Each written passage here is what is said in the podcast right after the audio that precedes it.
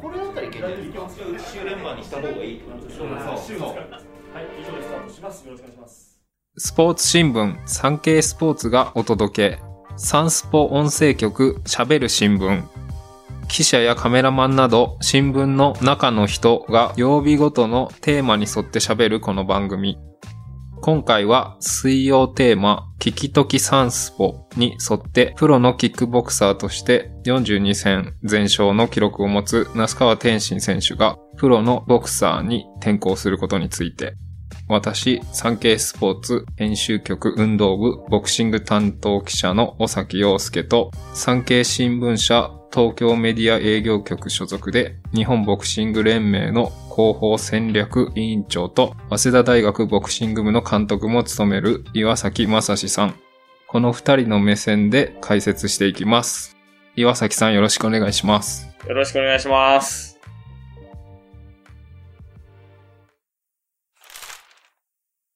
さて、今回は那須川天心選手のプロボクサー転向についてお話ししていきたいと思います。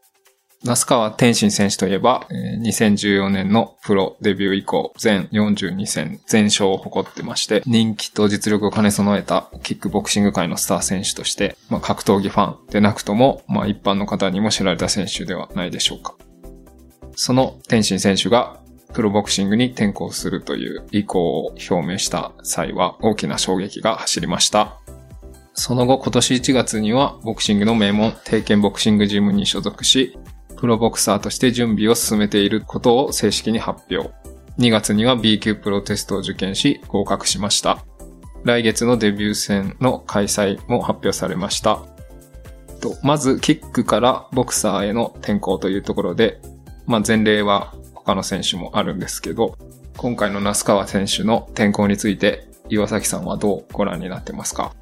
うんと、私はですね、那須川天心選手が、まあ、そもそもあの、ボクシングに転向されることがですね、あの、賛成で、とても人気のある選手ですね。20代、10代、20代の若い層に人気のあり、知名度もあるので、ボクシング業界自体が盛り上がるんではないだろうかというふうに私は期待しております。で、彼がですね、うんと、転校をしたことについてお話ししてみたいと思うんですけども、うんと、彼はまあもう、2022年の6月に東京ドームで行われたタケル選手との試合ですね、ザ・マッチという試合に勝利をしました。まあ、要は無敵を証明したというか、ほぼそのキックボクシングにおいて敵がいないというような状況になったので、まあこれからが例えて言うとですね、まあガラパゴス形態の i モードがグローバルのスマートフォンに挑戦をしていくみたいな、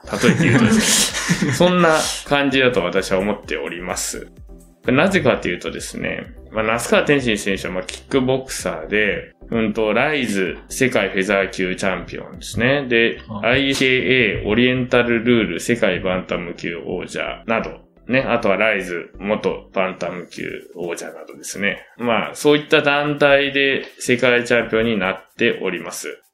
で、ここら辺の団体のお話をちょっとしたいと思うんですけど、このライズというキックボクシングの工業の組織については設立が2011年なんですね。まあもちろんこれ日本の団体というか工業組織。で、雷神っていうので彼も戦っているんですね。日本の総合格闘技団体。で、ここは設立2015年なんですね。で、チャンピオンになっている ISKA、まあインターナショナルスポーツキックボクシング空手協会。まあこれアメリカのにある組織なんですけども、設立が1986年。そういうことになっております。で、まあ、タケル選手が所属していた K1 ですね。まあ、これは1993年に設立された打撃系の、まあ、格闘技イベントのことなんですけれども、うんとですね、ボクシングというのは、これに比べるとですね、要は古代オリンピック、紀元前688年の第23回大会から行われているものなんですね。で、近代ボクシングっていうのが、まあ一般的には17世紀に起きたとで、これが近現在のボクシングにつながるルーツで、まあ、近代オリンピックが1904年の第3回セントルイス大会から実施されているんですね。で、日本のアマチュアボクシングを統括する団体っていうのは、1926年に日本ボクシング連盟というのが設立されてます。で、日本のプロボクシング、日本ボクシングコミッションという組織が、うんと、1952年にこれ設立されていて、この組織が、いわゆる世界ボクシング連盟である WBA とか WBC、IBF、WBO に加盟しております。ボクシングというのは、まあ歴史が古く、かつ、その団体が乱立していないんですね。日本国内ではアマチュアでは日本ボクシング連盟しかありませんし、プロでは日本ボクシングコミッションしかないんですよ。というそのグローバルかつ、その、とても、あの、人が多分競技人口のいるところに、まあ日本で、うん、キックボクシングとして最強を証明した彼が、まあ挑戦していくというふうに私は考えております。そうですね。まあ、天心選手が言ってたのは、常に自分はずっとチャンピオンに、まあキック界にいれば、まあずっと主役というか、チャンピオンとして、まあね、まだ若いですから、当分の間は君臨し続けれたと思うんですけど、まあ自分はずっとチャンピオンにいるのは好きじゃないと、常に挑戦していきたいし、っていうようなことを語ってましたね。で、まあ、まあもちろんその、さっきほど岩崎さんが言われてたように、もうやる相手がライバル的な選手がいなくなってしまったと、タケル選手にも勝ってっていうこともあります。あとはまあ、基本的にキックボクシングっていうのは日本で作られた競技で、国際的にはそこまで選手層が多くなくて、まあ海外の選手ってなると、まあ階級が軽いこともあって、あまりいないんですよ。海外で運営隊の団体だったり、ワンチャンピオンシップとか団体もあるんですけど、まあ、天心選手の階級の選手たち、階級はないのかなそんなに盛んではなくて、海外でってなっても、ちょっと限界がキックではあったんですね。ライバル選手を探す。まあ、そこにその、そういう天心選手のマインド、ずっと挑戦していきたいっていうこともあって、本人的には、次は世界、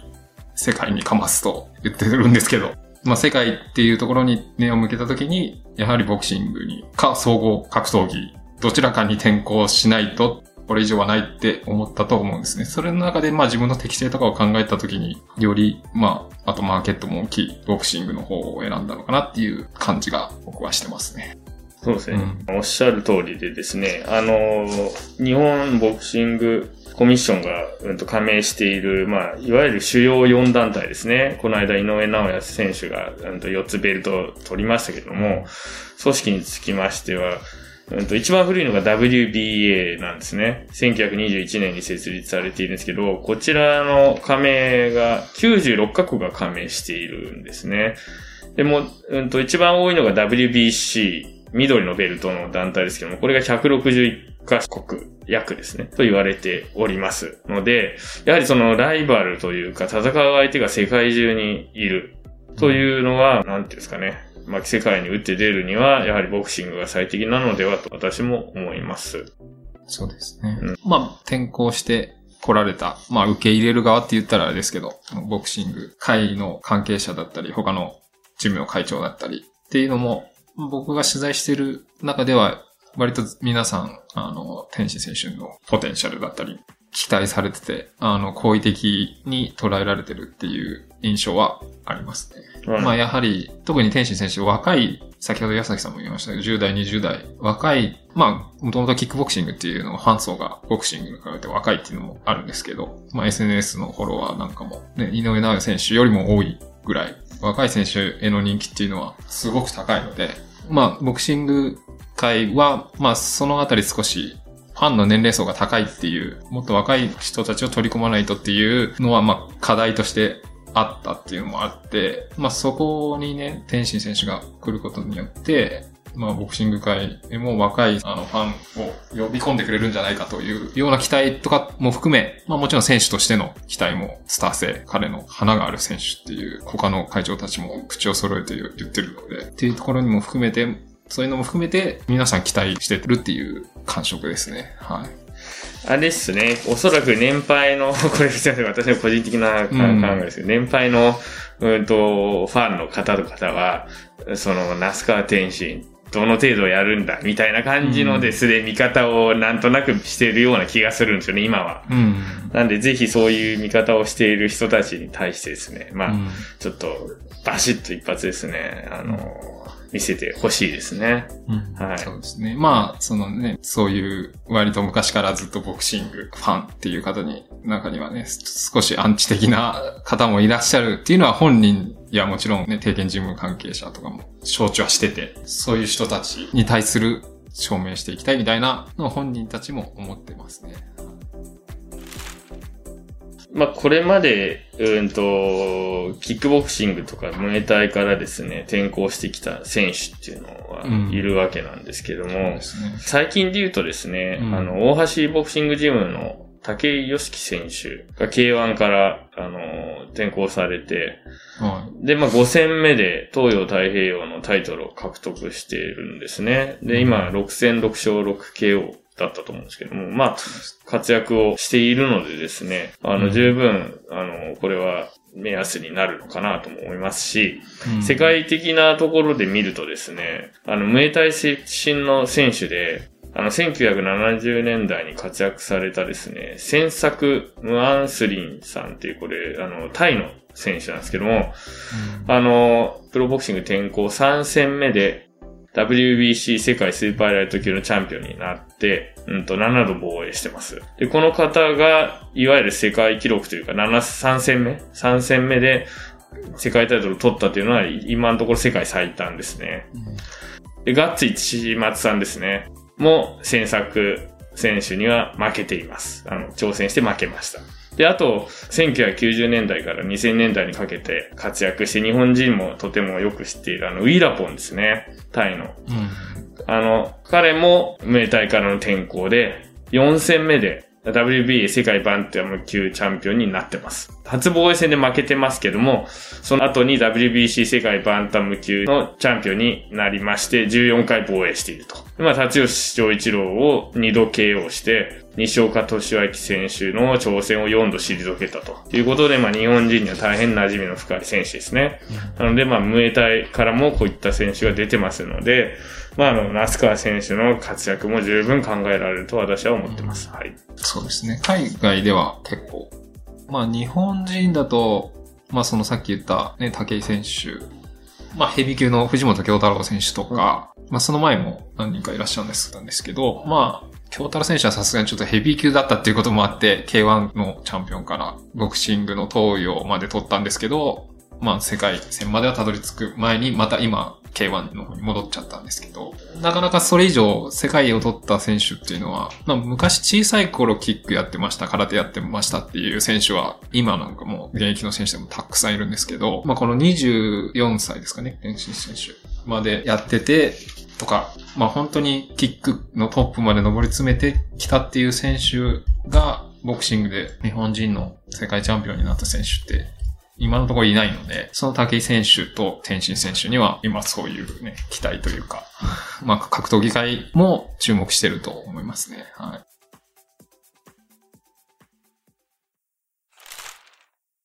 そんな那須川選手ですが、来月4月8日に有明アリーナで行われるスーパーバンタム級6回戦で日本バンタム級4位で17戦12勝 8KO4 敗1分けのヨナハユウキ選手を相手にいよいよデビュー戦が行われます。岩崎さん、あの、天心選手のデビュー戦ということなんですけど、はいまあ、ボクサー、那須川天心っていうところについて、見どころっていうのはどういうところそうですね。あの、タケル選手とやった時のザマッチを見てもですね、はい。うんと、前の手ですね。まあ、彼サウスポーなんで右です。右ジャブですねうん。とても素晴らしいジャブを打っていたんですよ。うん。で、まあ、ジャブからのストレートっていうのがもうですね、まあ、あの時はキックの試合でしたけれども、とてもあのスピードもあってシャープだったのでですね、あの、ボクシング、きっと今定見ジムできちっとボクシングの形になってると思いますので、まうんあ、かなりですね、あの、期待は持てると思っております。で、対するヨナハ選手ですね。まあ、彼は沖縄小学高校出身で、東洋大学までボクシング部ということで、まあ、沖縄出身の選手といえば、まあ、具志堅陽光さんとかですね、浜田剛さん、比嘉大吾さんなど、まあ、たくさんの世界チャンピオンを輩出している、まあ、県ですので、まあ、与那覇選手もですね、そう、あの、まあ、私会ったことありませんけれども、まあ、あの、かなり気合が入っているようなですね、逆にビッグネームを食ってやろうというような、あの、気持ちで来ると思うのでですね、いい試合にはなると思います。うん、まあ、ただちょっと見た感じだと、那須川選手の方が早いかなと。スピードが、那須川選手の方が速いんだなとは私は思ってます。まあ結果についてはどうこう言いませんけれども、あのー、まあ那須川選手の方が速い。あとはどう戦うかという感じですね。ジャブをついて、基本的にあの、シンプルなワンツーを打っていけば、いい試合になるんじゃないかなと思います。はい。あとは、ヨナハ選手がどこまで頑張るかという感じですね。うん、はい。まあ、ヨナハ選手も、えー、ここで確かタイトル取ってましたよね。はい、アマチュアのしっかりした成績のある、まあ、プロでも17戦12勝という。いきなりまあ、そもそもこの選手を選んだかっていうところも、まあね、その、もともとキックしか知らない天心選手のファンは、まあ、なんかよくわかんない知らない選手っていう思うと思うんですけど、ボクシング界の人だったり、ボクシングをよく知ってるファンの人は、いきなりデビュー戦で日本4位の選手って、なかなか、あの、攻めたマッチメイクなんですよね。そしてアマチュアでもしっかりボクシングをやっていて、プロでもちゃんともう17戦もやっている選手。これはかなり攻めたマッチメイクって思いますよね。そうですね。あの、見る方からしても、あの、まあ、変な言い方、外国のかませ的な相手を選ぶんではなく、ある程度実績のある人を選んでやるっていうのは、まあ、その、やっぱ天心選手のね、実力もわかるし、うん、本気度を感じますね。はい。ね、弱い相手とだけやって、うんと、なんか、勝たせるっていうのだと、やっぱそうすると、やっぱ今の時代もうファンも離れていってしまうので、うん、あのー、まあ、いいと思いますよね。井上直也選手みたいに、あのー、強い相手としかやらないみたいな。やっぱそういった本気度を感じるからこそファンもですね、あのですか、真剣になるとか、ので、とても楽しみです。はい。なんか、当初は、やっぱり外人選手とやる、やらすつもりだったらしいんですよね。本田会長の話に、定見事務の本田会長の話によると。はい。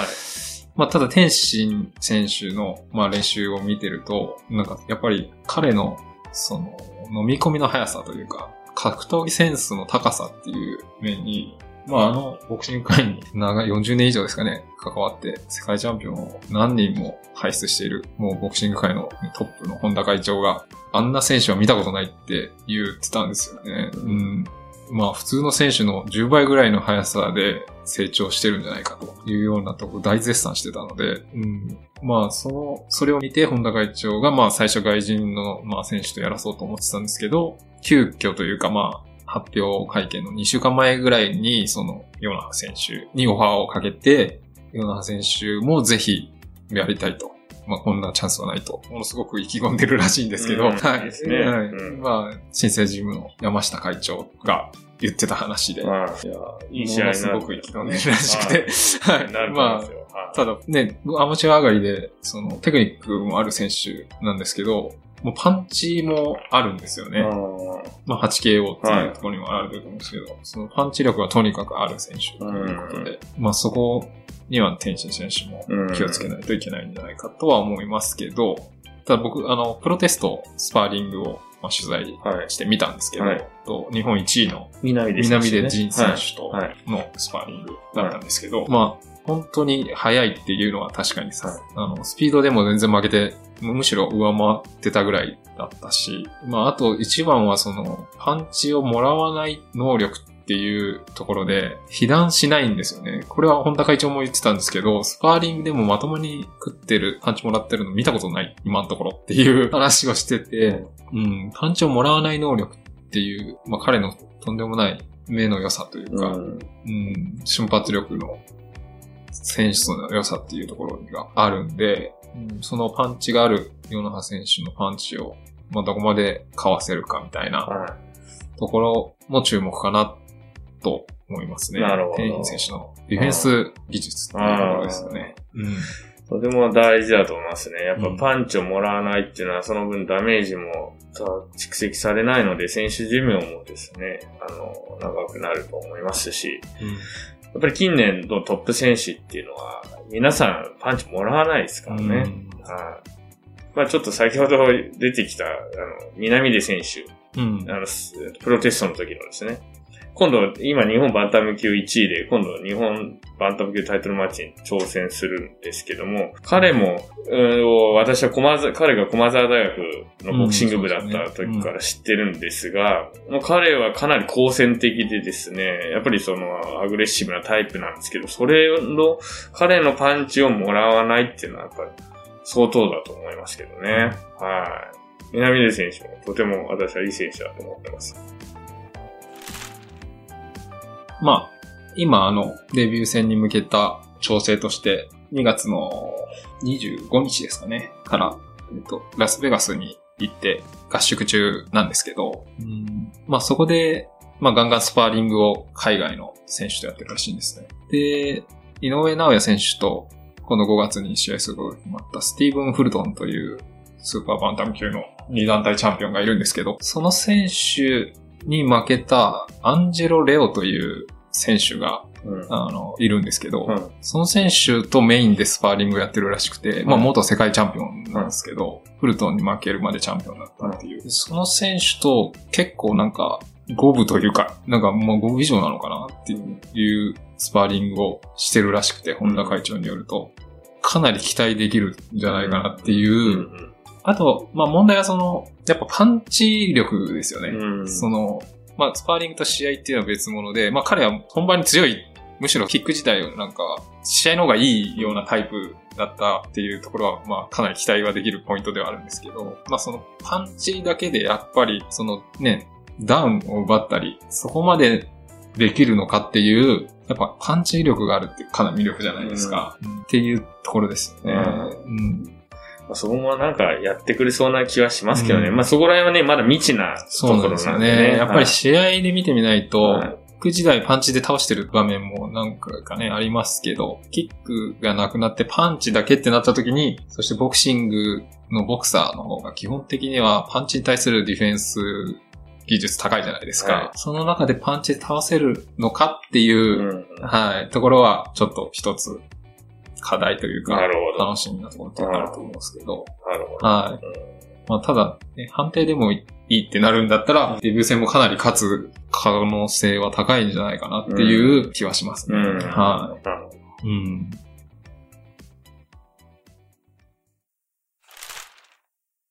今回お届けした内容の関連記事は、産経電子版産経スポーツ、または概要欄のサンスポウェブへのリンクからお読みいただけます。ここで、あの、岩崎さんからアマチュアボクシングのお知らせがあるということなので、よろしくお願いします。はい、あありがとうございます。あのーこの度ですね、私が、あのー広報戦略委員長を務めさせていただいております、日本ボクシング連盟ですね。アマチュアボクシングの統括団体なんですけども、うんと、3月3日金曜日をもちましてですね、一般社団法人から公益社団法人としての認定をいただきました。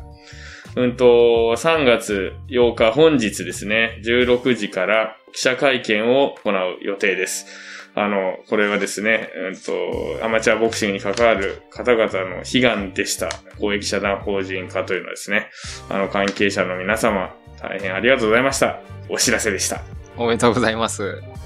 番組では皆様からのご意見、ご感想をお待ちしています。SNS に投稿する際は番組名、ハッシュタグ、喋る新聞、喋るはひらがな、新聞は漢字。水曜日のテーマ名、ハッシュタグ、すべてカタカナで、聞きときサンスポをつけてください。SNS 以外からは概要欄の専門フォームからも送信可能です。毎週月水金曜日の週3回午後5時頃より配信中サンスポ音声局喋る新聞次回は金曜テーマ耳よりサンスポに沿ってサンスポ紙面に掲載された1週間の記事から音声局がピックアップした耳寄りなニュースをお届けします。ということで今回はサンスポ編集局運動部ボクシング担当記者の尾崎洋介と、産経新聞社東京メディア営業局所属で日本ボクシング連盟の広報戦略委員長と早稲田大学ボクシング部の監督の岩崎正史でお届けしました。どうもありがとうございました。ありがとうございました。